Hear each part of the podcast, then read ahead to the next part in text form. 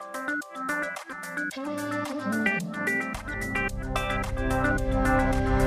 you.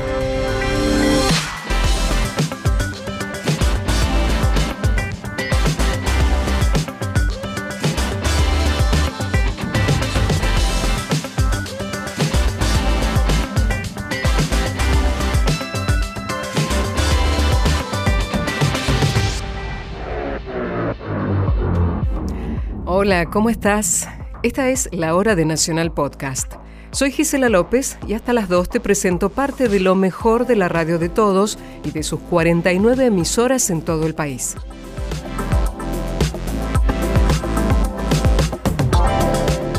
Todo, todo, todo lo que suena en este programa, podés volver a escucharlo cuando quieras en radionacional.com.ar o en cualquier aplicación de podcast de iPhone o de Android.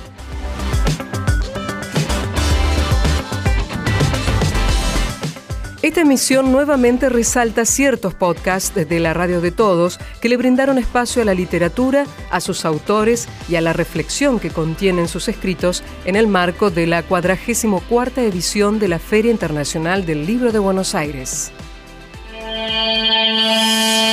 Lo mejor de una radio. Nacional Podcast.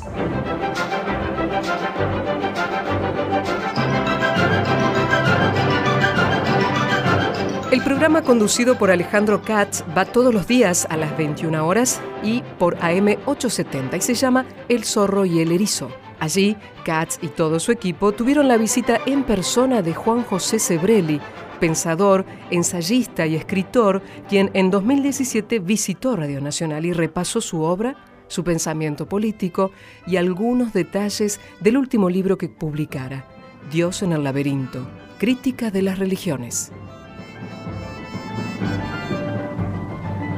Esta noche el zorro y el erizo se viste de gala, es un lugar común la frase, pero no es un lugar común que nosotros lo digamos ni que nosotros lo hagamos. El zorro y el erizo recibe a uno de los a una de las figuras intelectuales más destacadas de nuestro país del qué decir, de más de medio siglo de, ocupar un lugar protagónico, de, animar la discusión pública, de hacer saltar por el aire las ideas recibidas, de tomar partido allí donde tomar partido era riesgoso y a veces peligroso, de conocer la cárcel y el exilio, de conocer la discriminación y luchar por los derechos, cuando luchar por los derechos era una expresión que se usaba poco en nuestro país y que exigía mucho. Eh, no voy a dilatar más la, la pronunciación del nombre, no voy a crear más intriga, pero sí quiero poner mucho énfasis en, en el agradecimiento por su presencia en el estudio de Radio Nacional esta noche, a Juan José Sebrelli, a quien le doy la bienvenida. Juan José, bienvenido, muchísimas gracias por estar aquí. Sabemos que estás saliendo de una enfermedad no sencilla, nos alegramos que estés en plena recuperación y que puedas estar con nosotros y avanzar en tu tarea intelectual en nuestro país. Gracias por invitarme. No, al contrario. Eh, la historia de Sebrelli es una historia larga, una historia marcada de hechos y marcada de obras.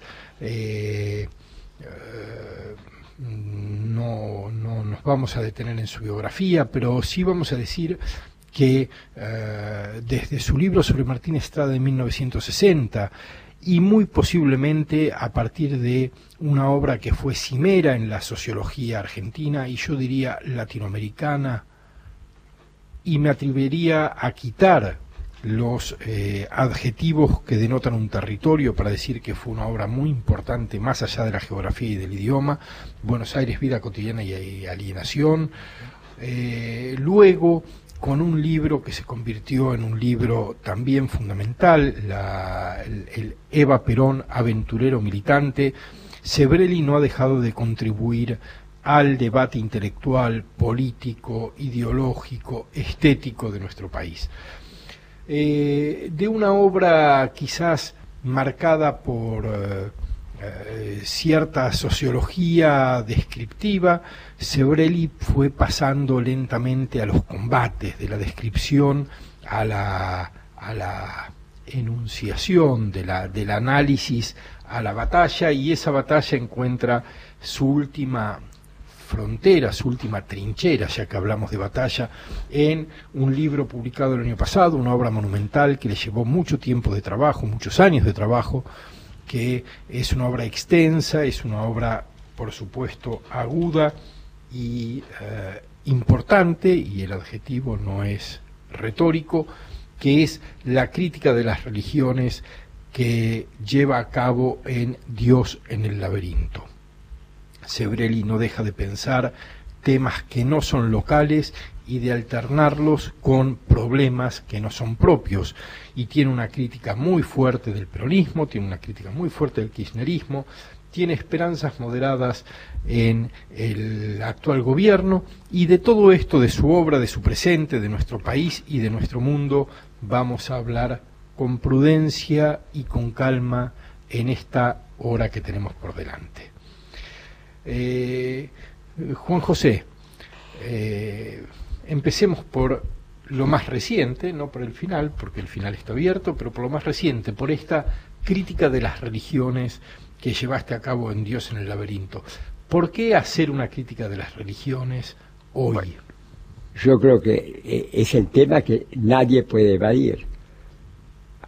Haciendo estudios profundos o simplemente en una conversación trivial.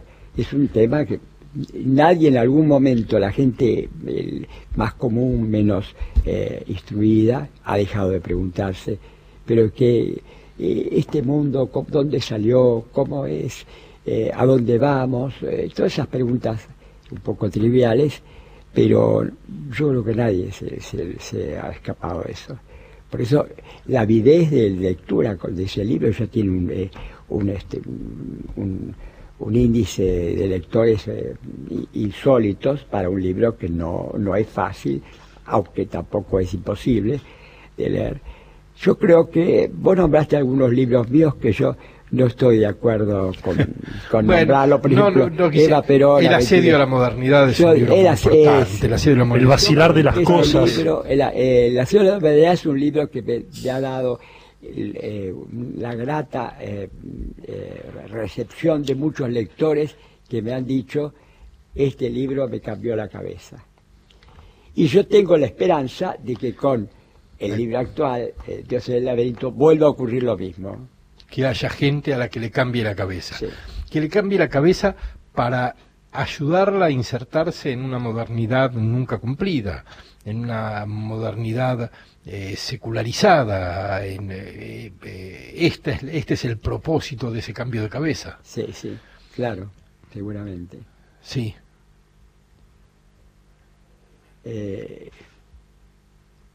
un tema recurrente ha sido el de la, ya que vos has hablado, el, tema de la modernidad. ¿no? Yo soy el defensor, y lo digo en este libro, lo digo, yo soy un fundamentalista del antifundamentalismo. Y soy un, defensor de la modernidad en contra de lo que hoy se llama posmodernidad. Ahora, eso Yo creo que la modernidad no está cumplida, no se ha realizado plenamente, y la tarea no es tirarla al, costado y hacer la posmodernidad, que en realidad la posmodernidad es una premodernidad, es una vuelta a lo que había antes. El hecho, el auge de, estas, de las religiones, de estos cultos sexuales, todo eso es una vuelta a antes de la modernidad. Y no, yo creo que hay que profundizar la modernidad. ¿Crees que es posible profundizar el proyecto moderno? ¿Que, que es posible profundizarlo sin que el proyecto moderno derive como se ha dicho de él, en sus técnicas, en que, que, convierta el mundo en ese lugar eh, sin misterio, sin, eh, eh, sin densidad, sin volumen. Bueno, el misterio, la palabra misterio vos usaste es interesante porque yo justamente lo que el, el, en el capítulo que hablo de existencia o existencia de Dios, Yo eh, me, defino como agnóstico, no como ateo, porque el ateo está afirmando algo que no se puede demostrar. Es decir, es tan dogmático como el teísta, el creyente. Está afirmando la no, existencia de Dios y no puede probarlo. Y no se puede probar. Es decir, que eh, por eso que yo creo que eh, el misterio no ha desaparecido, solamente que se da en un nivel más profundo y más serio. Pero el misterio se ha desaparecido porque, ¿por qué no soy ateo? ¿Por qué no soy materialista? Porque no puedo comprobar, el, no se sabe de dónde surge el universo. Una famosa frase de un filósofo del siglo XVIII, Leibniz, que decía, ¿por qué, por qué existe algo en vez de la nada? Eso es el gran misterio. Con eso Esa pregunta no tendrá respuesta. Einstein, Einstein que no era eh, lo, más contrario a un, a un irracionalista, siempre decía, es, el misterio es que existamos nosotros. Ese es el misterio. No hace falta recurrir a un dios o a, pero la, la, la, crítica de la modernidad, por ejemplo, la que inició, cumplió de algún modo la escuela de Frankfurt después de la Segunda Guerra, eh, sugiere que uno de los riesgos de la modernidad es que quite o pretenda quitar el misterio y que al quitar el misterio convierta todo en sus técnicas.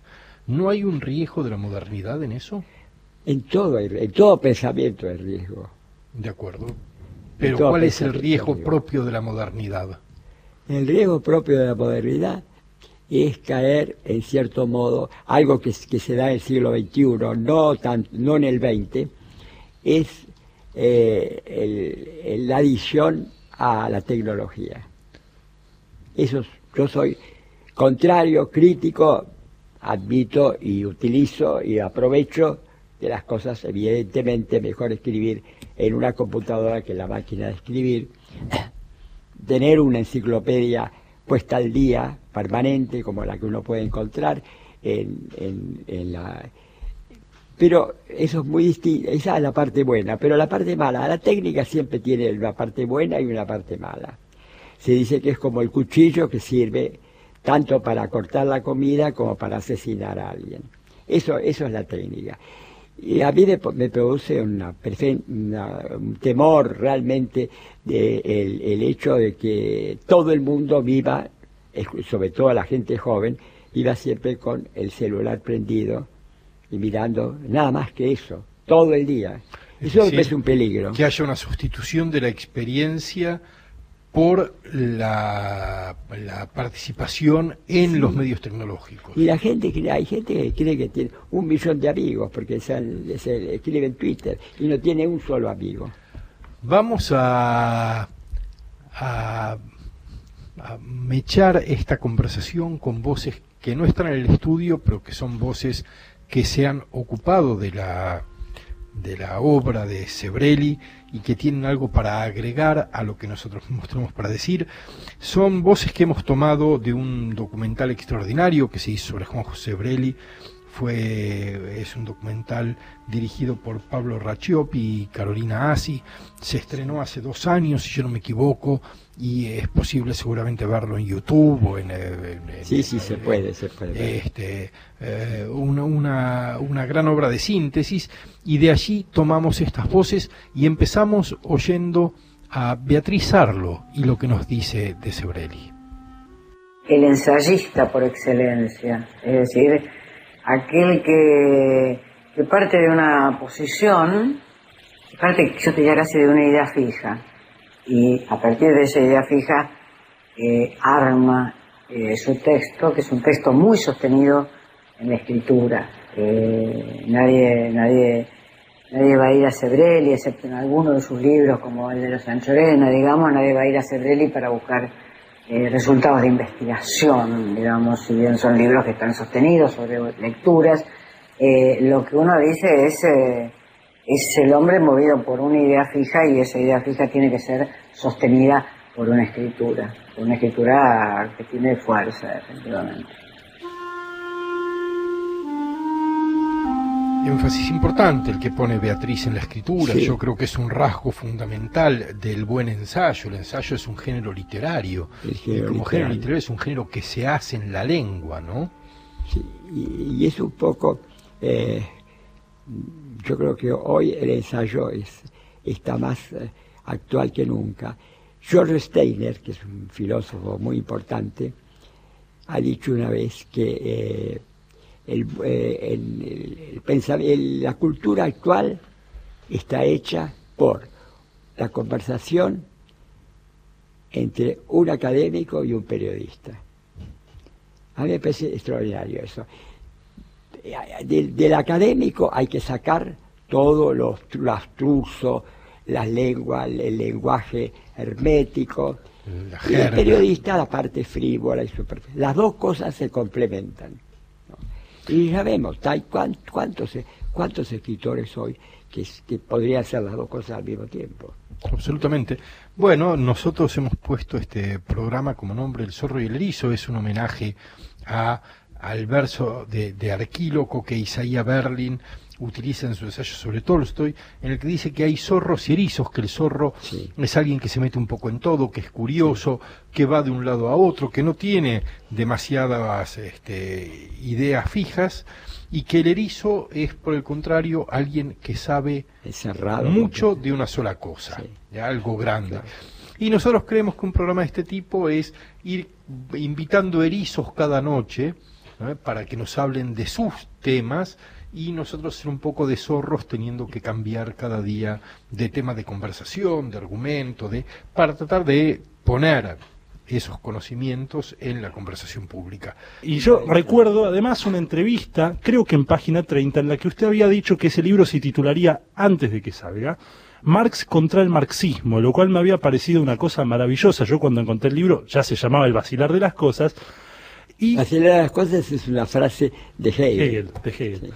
Eh, y ahí había una visión muy distinta de la, de la izquierda. Usted diferenciaba la, la izquierda clásica de la mala izquierda en, en, un prólogo en el que desglosaba eh, todo aquello y ponía a Marx y, y al socialismo este, que se presumía científico, es también discutible, pero al socialismo democrático de avance como algo contrario al, al, a, la, a, la, crítica de la modernidad. Completamente. ¿Qué, pasó? ¿Cómo, ¿Cómo se produjo, Juan José, ese divorcio entre la tradición liberal, la tradición socialista, que iban juntas de la mano hacia la modernidad? ¿Qué pasó para que, para que nazcan, eh, digamos, los romanticismos, los mitos, en un ámbito como la izquierda? Que el manifiesto comunista, usted lo dice también en el vacío de las cosas, era una oda a la modernidad. Una oda a la modernidad, sí. Y en los propios, yo eh, he sido muy admirador de la escuela de Frankfurt, eh, pero eh, tengo que aclarar que es la, primera escuela de Frankfurt, la de, Alemania, a partir de un libro que se llama justamente Dialéctica del Iluminismo, que fue un ataque total al iluminismo. Aparte, de, desde ese momento, los autores de Frankfurt me, han dejado entusiasmar y yo no creo que ya nadie lea esos mamotretos eh, ilegibles que escriba el viejo el viejo Adorno, y, y Horkheimer incluso cae termina cayendo en la religión. Eso. Y bueno eh, se dio un conjunto primero básico y fundamental la política el, el la aparición del populismo del populismo y del neopopulismo, que coincide políticamente y que coincide con el surgimiento en la filosofía del postestructuralismo. Ahí tenemos las dos claves de el desplazamiento de la modernidad. Incluso podríamos agregar, aunque esto es más discutible, algunas, algunas, algunas obras de arte eh, totalmente irracionales, ¿no? Así lo, dice, así lo dice Sebrelli en El asedio de la modernidad, un libro que, como casi todos los suyos, no está hecho para ganar amigos. Este, allí dice, el espíritu del tiempo intelectual de las últimas décadas se define por el abandono de la sociedad occidental de todo lo que significaron sus rasgos distintivos. El racionalismo, la creencia en la ciencia y la técnica, la idea de progreso y modernidad. A la concepción objetiva de los valores se opuso el relativismo, al universalismo los particularismos culturales, los términos esenciales del humanismo clásico, sujeto, hombre, humanidad, persona, conciencia, libertad, se consideraron obsoletos. La historia perdió el lugar de privilegio que tuvo en épocas anteriores y fue sustituida como ciencia piloto por la antropología y la lingüística y sobre todo por una antropología basada en la lingüística. Al mismo tiempo surgieron ciencias nuevas, la semiótica, la semiología, o pseudociencias como la gramatología, las cuales no se ocupan de ningún contenido y se reducen tan solo al discurso que es, según parece, de lo único que se puede hablar.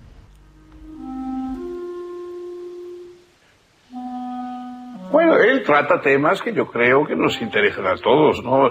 Digamos, él, a mí, a mi juicio, es un gran desmitificador, ¿no? Es un gran desmitificador de una serie de dogmatismos que hay, a veces hay unas figuras eh, excesivamente reverenciadas en el campo de intelectualidad, en el campo de las ciencias humanas, etc. Y bueno, él pues con, con documentación y con, con, una así frialdad analítica bastante, eh, bastante fuerte, ¿no? Pues ha desmontado esos mitos y por lo menos se los ha puesto en cuestión. Es decir, muchas de sus obras son polémicas, no hace falta eh, aceptarlas como también como otro dogma, sino que más bien sirven yo creo para estimular y despertar uno de fidelidades excesivamente acríticas que se pueden tener. Y ese era Fernando Sabater, efectivamente. Con quien coincido muchas cosas. Sí, era Fernando Sabater, efectivamente, hablando de, de Sebrelli. Eh, Juan José, ¿cuál es tu relación con el liberalismo hoy en día? Con, con el corpus de ideas liberales. Yo lo descubrí tardíamente. Yo lo descubrí tardíamente. Después del marxismo. Después del marxismo, pero además se puede rescatar un Marx liberal en, el buen sentido de la palabra, ¿no? Primeramente un Marx que reivindica la modernidad. Un Marx que eh, llega lo que pasa es claro que la gente no eh, leer a Marx es difícil porque es muy hay que leerlo todo, no tiene una obra donde resuma las cosas y, y, quedan, por ejemplo, en las cartas hay cosas que escandalizarían si las leyera a la izquierda marxista. Hoy ya, en cierto modo, hoy la izquierda ya no se llama marxista, son muy pocos. Ya lo consideran una persona europeizante, y, por la modernidad también. Pero, por ejemplo, él es un defensor del imperialismo inglés en la India, porque dice que el imperialismo inglés terminó con todas las cosas ancestrales más siniestras que puede haber en la India. y además, además posibilitó que después la India se independizara. Su crítica, y su Bolívar. Y, Gandhi estudiaron las universidades inglesas. Bueno, ahí tienen un ejemplo de, de por qué se debe. yo sigo reivindicando Marx. Tengo siempre que aclarar Marx contra el marxismo. El marxismo, hoy el marxismo de, de, y desde de segunda mitad del siglo XX es un populismo de izquierda. De acuerdo, pero... Los que se llaman marxistas. Recuperando ese Marx, ¿cómo, cómo te integras en la tradición liberal si es que de alguna manera? Bueno, la tradición liberal, y, la tradición liberal era reivindicada también por, eh, por Engels sobre todo. Engels en su última época habla de, del sufragio universal, de todo ese tipo de cosas que son fundamentales al liberalismo. Y, Rosa Luxemburgo, por ejemplo. Bueno, la crítica de la revolución rusa que hace Rosa Luxemburgo, más allá de que ella es de una posición marxista, cuando le dice a Lenin la libertad es la libertad siempre del que piensa diferente, sin partidos políticos, sin elecciones libres, digo, más allá de la tradición liberal, en una tradición democrática, digo. Democrática. Siempre han sido democráticos, siempre han sido. En algún momento, bueno, cuando hubo ese auge de eh, la revolución del 48 y demás, eh, se dejaron se dejaron llevar por esa, pero muy rápidamente se advirtieron de que eh, no se podía llegar al socialismo, eso es lo que siempre repite Marx, sin que primero ven eh, que haya un desarrollo económico y técnico que solo puede dar por ahora el, social, el capitalismo. Eso es fundamental. Y ahí vemos como Engels se termina prácticamente como eh, adhiriendo a la socialdemocracia, que es un liberalismo de izquierda. Absolutamente. Y eso me llevó también a revisar un poco a los autores ya liberales y descubro a, John Stuart Mill, que es extraordinario. John Stuart Mill es, yo lo llamo el liberalismo de izquierda. Todas las entrevistas que ocurren en El Zorro y el Erizo, aquí en AM870 de lunes a viernes a las 21 horas, puedes escucharlas de nuevo en cualquier ocasión, en cualquier lugar, si entras a radionacional.com.ar o a través de tu aplicación de podcast favorita. Nacional Podcast. Nuevo programa. Estás en Nacional Podcast. Por la radio de todos.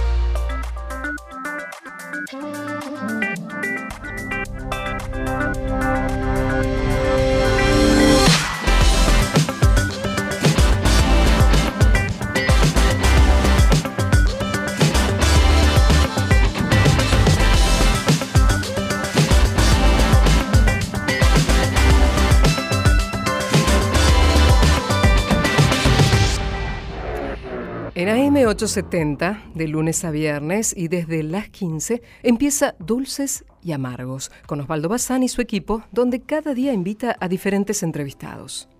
Una escritora argentina que dialogó con Bazán sobre uno de sus libros fue la periodista Leila Guerriero, quien está invitada a la 44 Feria Internacional del Libro de Buenos Aires, que empezó el pasado 26 de abril y que concluye el 14 de mayo.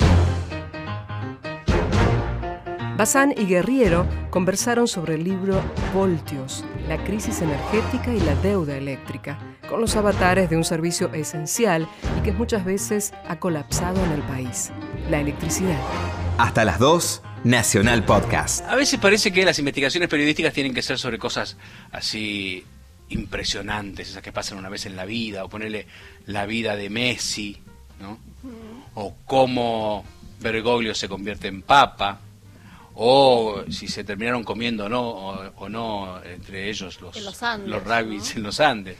Y sin embargo, hay otros temas que están más cercanos, que son de la charla del almacén, y que también puede dar para grandes investigaciones si quien los investiga sabe qué tiene que hacer y cómo hacerlo. Así es. Estábamos ahí, se corta la luz. ¡Uh! Se corta la luz, ¿por qué se corta la luz? Y a alguien se le ocurrió que eso era una investigación para hacer. Leila Guerriero, buenas tardes, gracias por estar con nosotros. ¿Qué tal, Osvaldo, José, chicos? Muchas gracias por invitarme. Voltios, la crisis energética y la deuda eléctrica. ¿Cómo nace el, libro? ¿Se te cortó la luz? sí, y, escribí una carta de lectores de 640 páginas. este, no, mira, yo vivo en Villa Crespo, que es un barrio bastante aquejado por los cortes de luz, y la verdad es que más allá de eso, lo que yo veía es que durante desde 2013 para acá los cortes de luz arreciaban y había como una especie de reacción histérica en los medios, noticieros, diarios, contando el qué pasaba, mostrando gente golpeando cacerolas y todo eso, pero nunca se, eh, nunca estaba la pregunta de por qué pasa esto que pasa. Y veía un enorme divorcio entre lo que le pasaba a la gente, mis vecinos, para digo, cortaban corrientes y Juan B. Justo y las cosas solo se solucionaban cuando, cuando venía la televisión, digamos, este, y el discurso de los funcionarios este, que, que, no, no, tenían ningún tipo de empatía con ese padecimiento, que no es un padecimiento menor, ¿no? Porque hoy en día, digo, era mucho más, este, menos incómodo quedarte sin luz en 1960, si querés, que quedarte sin luz hoy en día, en día que realmente volvés... Quedas sin vida. Te quedas sin vida. Más dependientes, somos mucho, somos más, mucho más dependientes y eso es algo de lo que el, el, poder, los gobiernos de alguna manera se ufanan, porque todo el tiempo dicen, bueno, ahora todos los trámites se pueden hacer por internet, ahora todas las cosas son inteligentes, qué suerte hemos logrado. todo eso de lo, de lo, que se ufanan. Entonces se me ocurrió, yo yo soy este, esto que se dice una, una, periodista que se dedica al periodismo narrativo, que es como un, género, que es como un documental, este, pero escrito, digamos. Es como lo contrario de la noticia, le ponemos como mucho tiempo a la investigación, le ponemos mucho tiempo a la, escritura, y siempre me parecía que la, esto que se llama crónico, periodismo narrativo, se ocupa como de los grandes temas, ¿viste? Los narcos, la, la violencia, los márgenes, etcétera Y, y como dice Juan Cruz Ruiz, que es un periodista español, este, periodista es gente que le cuenta a la gente lo que le pasa a la gente. Y me encanta como esa idea de que los temas estos que vos decías como de charla de almacén y muchos otros que no son tan de charla de almacén como la educación, la ciencia, la música clásica, puedan ser abordados desde este formato, que por ahí este, son temas que tienen menos brillo dramático, menos épica. ¿Qué épica encontrás en una vecina de 50 años golpeando una cacerola en Juan B. Ju- Juan. Justo y Corrientes? Bueno, no mucha, digamos. O quizás, perdón, no tanto, porque ahí puede haber una historia, pero creo que uno de los hallazgos del libro, que es, bueno, Voltios, la crisis energética y la deuda eléctrica, que lo acaba de publicar Planeta, es que eh, trabajan narrativamente sobre temas mucho más ásperos, como puede ser cómo funcionan las distribuidoras, cómo es que se enciende la luz, que es uno de los capítulos, cómo es que, de dónde sale la luz, porque uno no sabe de dónde sale. Eh, eh, logran entrevistas eh, con figuras muy codiciadas periodísticamente, como son eh, de Bendiguren y de Vido. Digo, hay un trabajo sobre lo que es el periodismo. Aranguren, no, Eh, sí. perdón, Aranguren y de Vido. Hay un trabajo muy, muy. Ah, con de Mendigura no pudieron hablar. No, no, o sea que no, no. Le pregunto, lo llamamos y le le queremos hablar de la energía que ver. Dale, cuando quieran. Estoy cambiando la iluminación del campo y de la casa por LED, pero Claro. más que mayormente si querés más te que- cuento. Claro. Pero digamos, lo que hay es un trabajo, eso, lo que vos decías recién, de eh, periodístico fuerte y de lo que es el periodismo que uno entiende como de batalla, más duro, con elementos técnicos, pero muy atravesado por eh, un trabajo de estilo que, Mm. que en el que vos te especializás. Y entiendo, eh, y es lo que plantea el libro incluso desde la tapa, que es un trabajo colectivo además. ¿Cómo nació? Se- ¿Nació en tu taller? Eh, de, vos das talleres de, de periodismo Sí. narrativo. ¿Cómo surgió la idea? Sí, bueno, siempre me da un poco de pudor contar cómo nació el libro porque inevitablemente me remite a decir eso, digamos, y no quiero hacer como propaganda de... Sí, se- surgió en Pero un se puede taller- anotar en... No, no, no, Eh, no, no, no se puede anotar en ningún lado. Eh, este, sí, eh, yo doy un taller de periodismo narrativo y en este taller de hace dos años, este, yo, yo ya veía esto de, la compulsión de los cortes de luz, que eran cortes salvajes, no eran tres horas, eran dos semanas, o eran, en mi casa estuve sin luz cuatro meses conectado a un generador. Eh, y dije, bueno, acá hay un tema. Eh, como ejercicio del taller, dije, ¿por qué no, nos no, no los reparto yo en tres o cuatro grupos? Eran 17 o 18. Eh, y escribimos, y yo les edito, cuatro artículos sobre la luz con distinto abordaje, pero tienen que, ser, artículos que nos cuenten esto, por qué se corta la luz desde el punto de vista técnico, contados con herramientas de periodismo narrativo. Eh, como, como son personas que están completamente dementes, dijeron que sí. Eh, y no había ningún, en principio, viso de publicación, digamos. O sea, escribíamos por Era escribir esto. Era un trabajo para esto, porque yo creo que, que, que- que escribir es una cosa, publicar es otra, en principio, ¿no? Discúlpame, voy a nombrar Sí. a quienes están en el Me trabajo. parece justo y necesarísimo. Carola Virgin, Paula Vistañino, Camila Bretón, Manuel Buscaglia, Carolina Cataneo, Dolores Caviglia, Solange Lemington, Juan Manuel Manarino, Marina Navarro, Guido Petrovsky, Piotr Koski. gracias. Nicolás Rodnitsky, Ezequiel Sidik, Nicolás Salaberry, Pablo Tomino, Lina Vargas y Mónica Gemayel. Sí, es sí, Nicolás Alvarrey, perdón. Bien. Es- sí. ¿Por qué no fue Sánchez y Lina? Y bueno, son, porque yo te digo, son dementes, Son o sea, gente con, con esos, con esos apellidos son gente con problemas.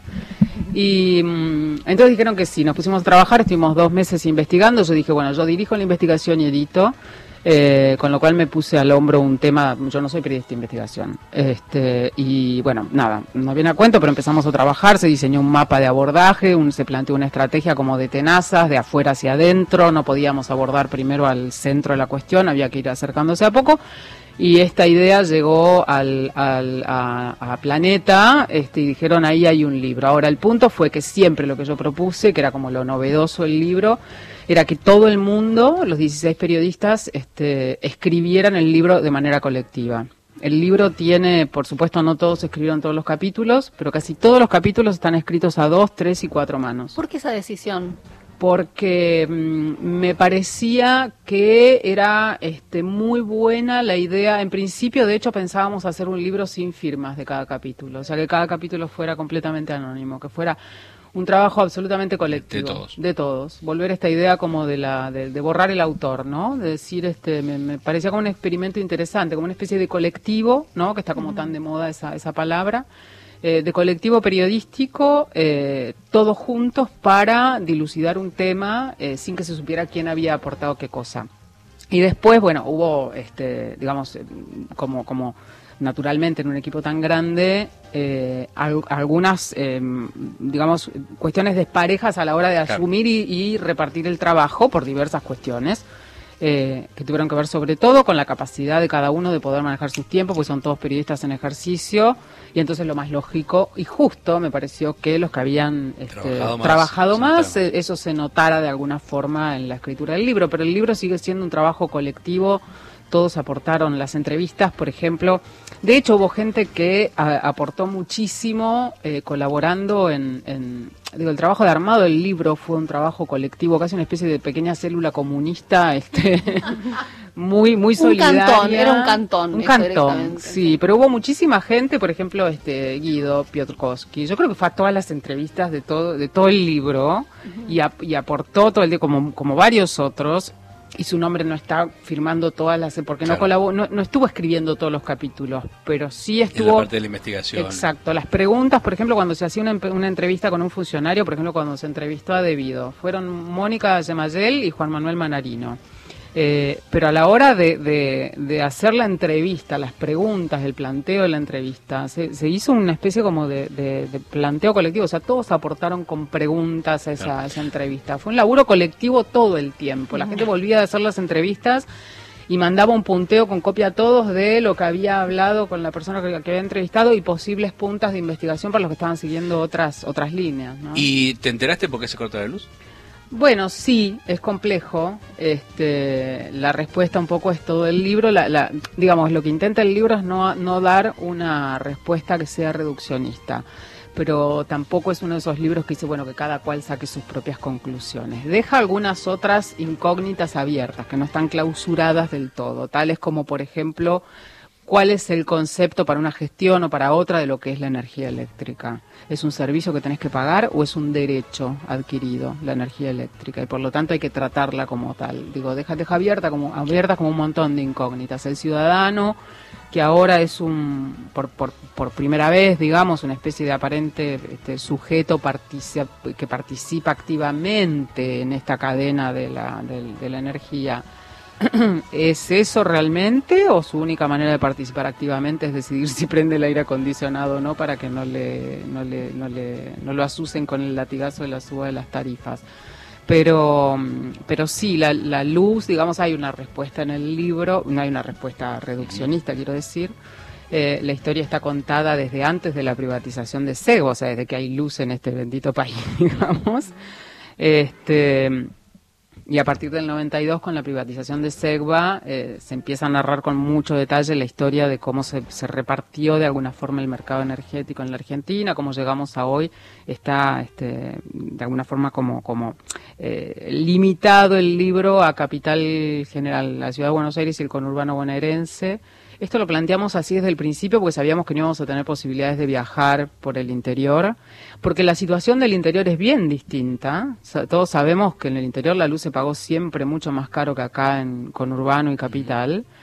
Y al empezar la investigación del libro, además, eh, supimos que el 40% del consumo eléctrico del país está acá en Capital y Gran Buenos Aires y que había una situación muy particular que era que si en todas las provincias los precios de la luz eran regulados por cada una de las provincias con sus distribuidoras, acá las tarifas estaban congeladas, aplastadas, pisadas, digamos, y no, no había no había ningún aumento desde desde, desde hacía años de años. Con lo cual también hay una deformación eh, que tiene que ver con, con los medios en el asunto de cuando se trata del tema se olvida que el 60% de la población no, no pasó por esto. Exacto. ¿no? Entonces a, veces eh, eh, se hace como nacional una cosa que efectivamente eh, ocupa a mucha gente, al 40% de la población, pero no a, a todo el país. Está buena esa diferenciación. Algo que uno ve, que es lo que estabas mencionando recién, es que el libro aborda de una manera que no es en absoluto reduccionista, un problema que es el problema energético. Y lo que me pasó cuando leí, uno parte con sus prejuicios, que es decir, bueno, cuando te cortan la luz es porque eh, no invirtieron la plata que uno puso. Y justamente el libro desarma de manera completa esa hipótesis que es muy simple y empieza a ir hacia atrás. Eh, y lo que quisiera saber eh, teniendo en cuenta que el planteo es muy complejo, es si dentro del grupo de trabajo y en un contexto en el que siempre hay posiciones, al menos antes de empezar a trabajar de un lado y del otro de la llamada grieta, hubo cambios de posición, porque justamente es muy difícil ver dónde pararse al identificar el problema, de qué lado. Vos notaste eso, en el, vos contás que el grupo de trabajo tenía gente de todo tipo de, de colores entre otros ideológicos o partidarios. ¿Notaste que hubo eh, cambios de, de- de opinión o cuestionamientos o reflexiones en torno a esto? Mira, pues es que el, el- el grupo, de, primero que nada, ninguno de estos, de estos colegas había escrito un libro nunca.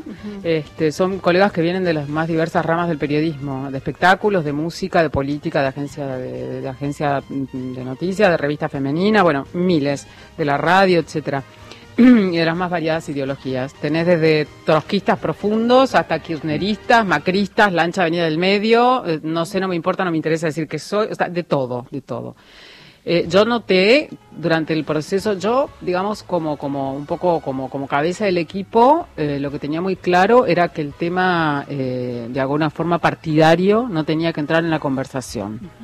Eh, entonces, aunque yo por supuesto los conozco y, y- y sé más o menos, intuyo lo que piensa cada uno, porque los conocí además de muchos, a algunos de muchos años de taller, tenía muy claro que, por ejemplo, a, a- a entrevistar a Debido no podía enviar a dos personas que tuvieran la misma visión del mundo y la misma visión política. A entrevistar a Aranguren, lo mismo. Eh, a entrevistar a Barata, este, fue este, estupendo que pudiera este, hablar con él algunas veces y siempre off the record. Este, una persona que a lo mejor no hubiera sido como, como la que más aplaudía la, e- esa gestión, digamos, ¿no?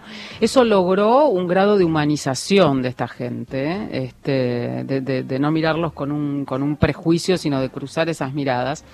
Yo creo que mucha de la gente, este, yo esto es algo que no hablé con, con los integrantes, porque yo creo que esa, esa conversación tenía que estar fuera del libro. O sea, me parece que a yo, yo como, como creo que debe ser, digamos, o sea, no era un libro de opinión, aunque sí es un libro de puntos de vista, claramente. Eh, yo creo que mucha gente se encontró en este libro con, con verdades que les resultaron incómodas. No sé si eso hizo que cambiaran de alguna forma y de todos los los los, los, eh, los aspectos. ¿eh? Sí, sí, porque por ejemplo este eh, la gestión eh, actual eh, pedimos hicimos un, un pedido de información pública que nos demoró ocho meses.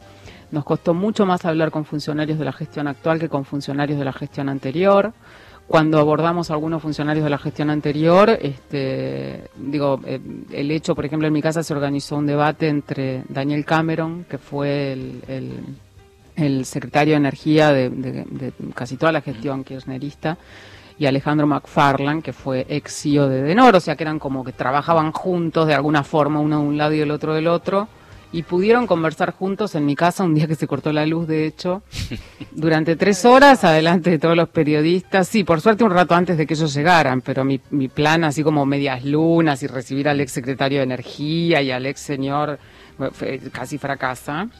Este, y en ese momento, bueno, se dijeron cosas. Yo creo que, por ejemplo, a mucha de la gente que estaba ahí no le debe haber gustado nada escuchar que Cameron dijo que, en efecto, este, su presidente, él le hablaba de Néstor como mi presidente, eh, sí, este, eh, había frenado de alguna forma el aumento de tarifas para que no apareciera la palabra tarifazo en la tapa del diario Clarín. Esto lo dijo, está grabado, está en el libro, digamos. Y yo sé que a mucha gente confirmar determinadas cosas que dichas de esa manera pueden sonar muy espurias.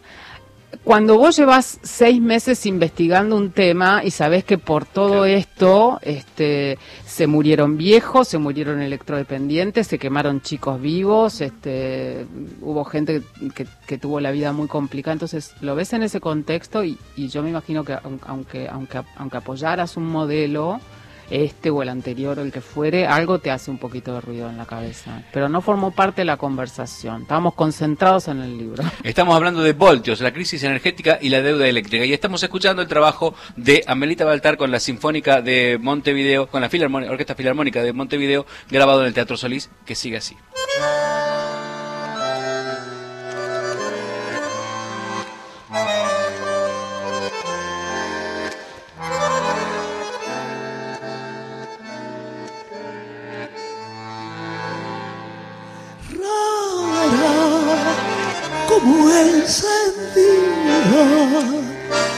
Vive viento, linda y fatal. Y en el fragor del champán no querrías por no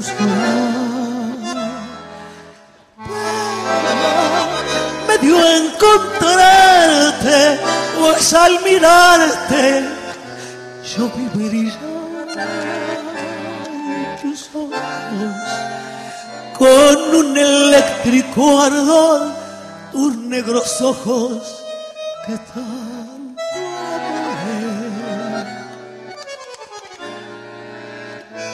Esta noche, amiga mía, el alcohol nos ha embriagado. ¿Qué me importa que se rían y no laven los mareados? Cada cual tiene sus penas y nosotros las tenemos. Y esta noche beberemos porque ya no volveremos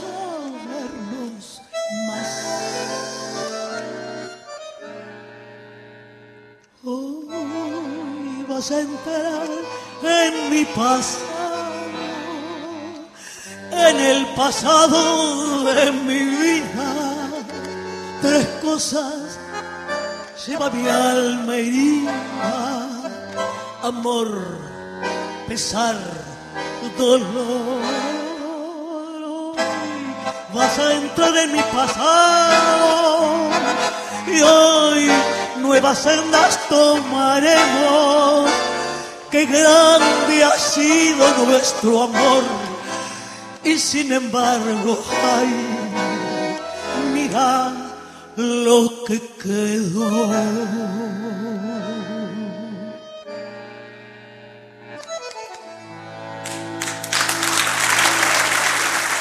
Mujeres fuertes hoy en la tarde de Dulces y Amargos. Estamos escuchando a Melita Baltar con su disco grabado en Montevideo y estamos charlando con Leila Guerriero. Voltios, la crisis energética y la deuda eléctrica. Leila Guerriero, con 16 colegas, investigaron el tema desde todo punto de vista. Llegaron a un montón de, de entrevistas, hicieron un montonazo de entrevistas, pero alguna gente no les quiso, como decía Josefina recién, no les quiso decir, dar el nombre y decir, sí, fui yo. Yo fui te lo- el que te lo dijo. ¿Qué Yo hicieron? fui testigo.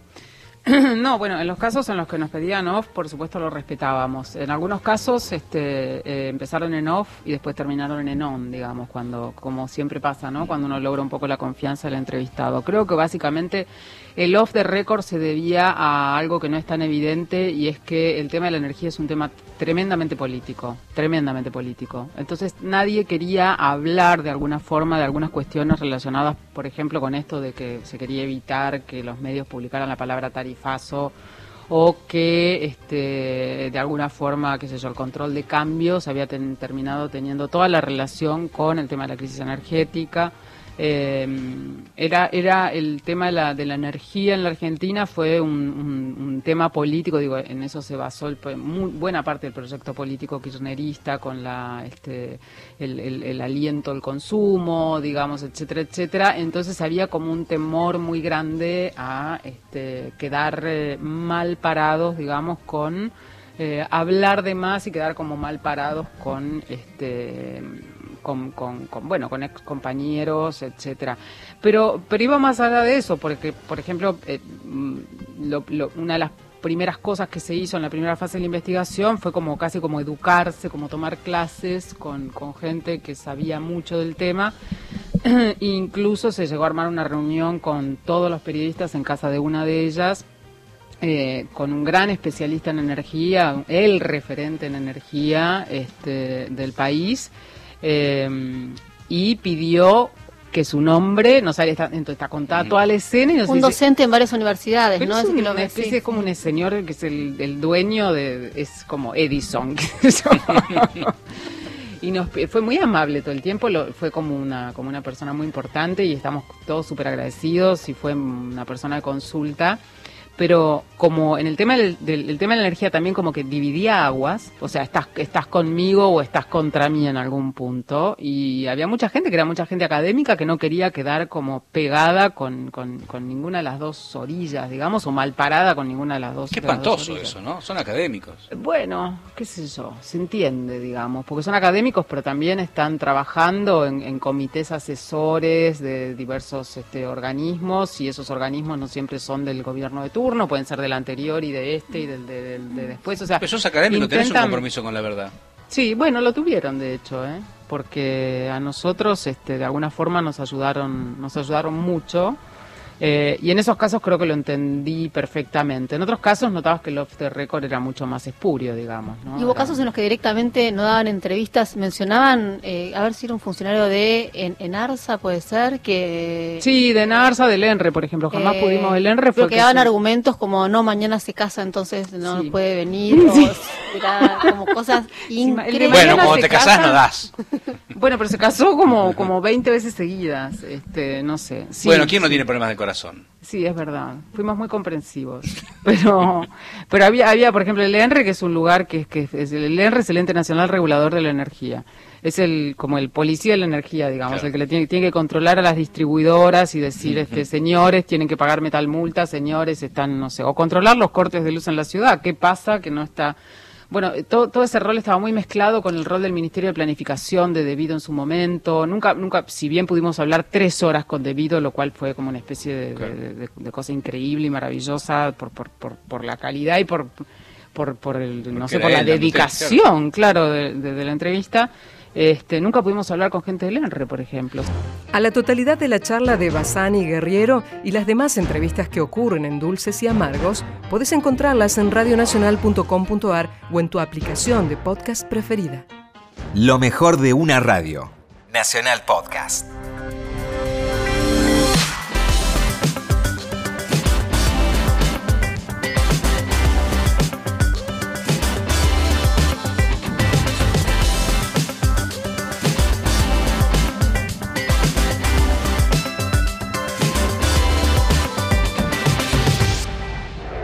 Esta manera ya nos despedimos de la hora de Nacional Podcast. En la producción general, Diego Mintz. Operación técnica a cargo de Esteban Villarroel. Yo soy Gisela López y deseo que tengas una buena noche.